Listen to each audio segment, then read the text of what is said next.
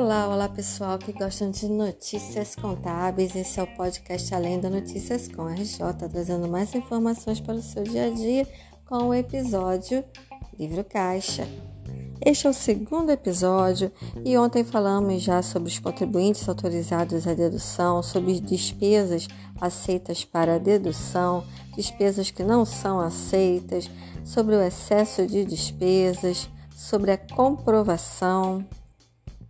Falamos sobre rendimentos comuns, emissor cupom fiscal, representante comercial, despesas com contabilidade. Muitos exemplos de valores que podem ser deduzidos. E vimos também como fica essa informação na declaração de imposto de renda. E hoje vamos saber um pouco mais sobre o livro caixa, inclusive sobre o preenchimento do livro caixa. O livro caixa pode ser usado por empresas de qualquer porte, desde que façam o registro corretamente, isto é, anote todas as entradas, anote todas as saídas financeiras, os registros recebidos, pagamentos e demais atividades.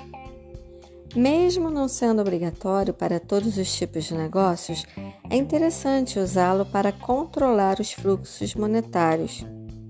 É muito comum médicos, advogados ou outros profissionais liberais necessitarem de um livro caixa.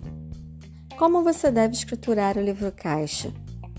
Bem, basicamente, para a escrituração de um livro caixa é necessário prestar atenção nos itens como a data, o histórico, a entrada, saída e saldo final. Cada página geralmente cobre um mês de atividade e isso depende muito da quantidade de transações processadas pela empresa. Quando você coloca a data, é possível fazer a organização dos gastos de forma cronológica e deixar o livro caixa mais organizado. O histórico é muito importante. Você precisa identificar qual é o fim da transação, ou seja, por que ela foi realizada. Já nas informações de entradas, precisa ser colocado todos os recebimentos que a empresa teve no período, seja em dinheiro ou em débito na conta. A mesma coisa em relação à saída. É muito importante que seja colocado todos os valores pagos pela empresa em determinado período, seja em dinheiro ou em crédito na conta. Já o saldo final vai identificar a diferença entre o que entrou e o que saiu, ou seja, entradas e saídas, e assim verificar o quanto a empresa tem em caixa em um determinado período. Vamos à fórmula para encontrar o saldo final. Para encontrar o saldo final, você pode utilizar a seguinte fórmula: o saldo anterior mais recebimentos menos pagamentos igual a saldo atual. Como é preenchido esse livro caixa? Bem, é necessário preencher de forma cronológica, pois é a melhor maneira, porque dessa forma você consegue identificar as transações de acordo com os dias em que foram realizadas na empresa. Ah, pessoal, nada de colocar no registro compras pagas com cheques pré-datados ou vendas a prazo. Epa, Cris, que isso? Sério? É, pessoal, veja bem. Essas transações, como pagamento de cheques pré-datados ou vendas a prazo, só vão ser anotadas no livro caixa no dia que forem pagos ou seja, no dia que forem efetuados. Ora, todas as entradas e saídas devem ser lançadas, sendo que, como a gente fala de livro caixa, efetivamente vai ser na data do pagamento ou do recebimento. Veja bem, os recebimentos em dinheiro devem ser registrados como débitos porque aumentam a conta de caixa, que recai no lado ativo do balanço. Por exemplo, pagamentos de clientes ou juros pagos em contas bancárias. Já os desembolsos em dinheiro diminuem a conta de caixa e devem ser registrados como créditos. Como falamos anteriormente, eles são pagamentos de contas, pagamentos de dívidas em empréstimos a empresas ou compras de equipamentos. Vou dar um exemplo. Vamos para o exemplo. Dia 2 de fevereiro de 2021, o saldo do mês anterior era R$ mil reais.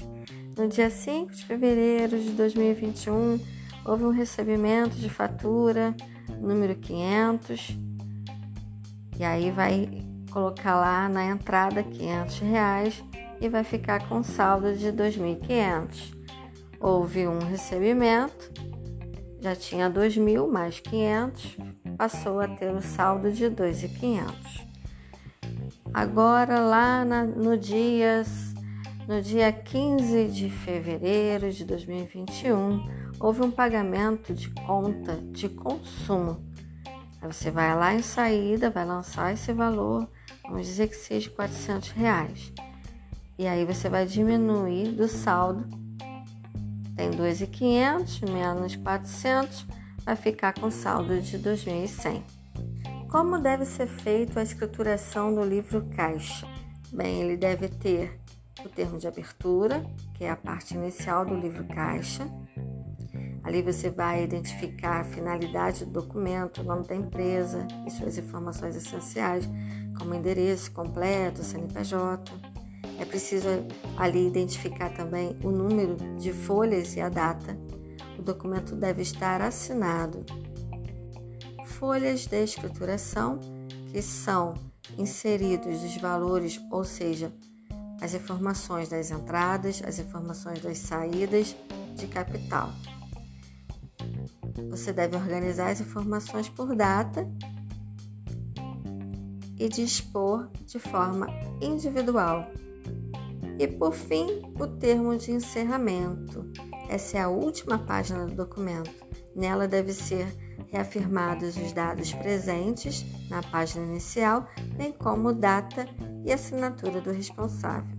Vamos saber um pouco mais sobre o livro caixa para profissionais liberais. Os profissionais liberais devem fazer o livro caixa com os gastos relacionados aos bens de consumo próprio, como por exemplo, os materiais de escritório, materiais de limpeza, conservação, reparos, materiais para execução das atividades trabalhistas e outras que sejam necessárias aos processos diários do profissional.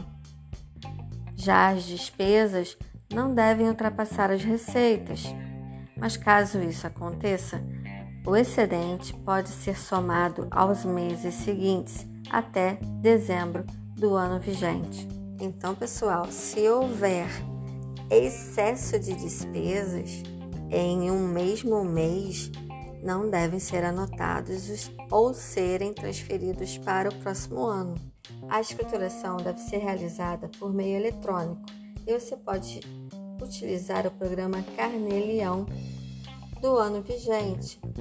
Você encontra no site da Receita Federal. Agora vamos conhecer as despesas dedutíveis. Os trabalhadores não assalariados podem deduzir despesas das receitas relacionadas ao exercício da atividade profissional, desde que estejam escrituradas corretamente. Os lançamentos devem ser feitos obrigatoriamente de forma individual. Os serviços que forem prestados pelos profissionais liberais para pessoas jurídicas que foram escriturados devem incluir o rendimento na ficha de rendimentos tributáveis recebidos de pessoas jurídicas, podendo ser utilizado para dedução posterior de imposto na declaração de ajuste anual. Outras despesas dedutíveis é, que podem constar no livro Caixa são remuneração a serviços terceirizados com vínculo empregatício, inclusive encargos trabalhistas, os emolumentos pagos a terceiros referente à retribuição dos serviços, despesas com a manutenção de custeio das atividades profissionais, pagamentos a terceiros sem vínculo empregatício, desde que sim caracterize como necessário ao exercício, despesas com livros técnicos ou roupas especiais para o desempenho das atividades, honorários pagos a contabilistas, custos relacionados ao comparecimento em encontros científicos necessários ao desempenho da profissão ou à especialização, gastos com propaganda relacionadas à sua atividade. Mas veja bem, todos os pagamentos realizados pelos profissionais autônomos a serviços terceirizados se tornam dedutíveis apenas no mês de sua quitação, ainda que sejam referentes à prestação em meses ou anos anteriores. São considerados despesas não dedutíveis os gastos com máquinas e equipamentos e despesas por locomoção e transporte, com exceção do exercício da profissão de representante comercial autônomo. Mas, para que suas despesas como profissional liberal possam ser dedutíveis, ou seja, possam ser deduzidas no imposto de renda, você deve exportar a escrituração realizada no programa do Carnê-Leão e importar no programa do Imposto de Renda de Pessoa Física do ano vigente. E anexar todos os documentos que os, que os originaram, né, para que assim possam validar a veracidade dos recebimentos e pagamentos. Olha o contador em ação aí, pessoal. Veja como é importante saber sobre o livro caixa. Faça sua propaganda, lembre seu cliente. Para esses profissionais liberais autônomos, é tão importante que ele faça a escrituração do livro caixa para ter dedução no seu imposto de renda de pessoa física.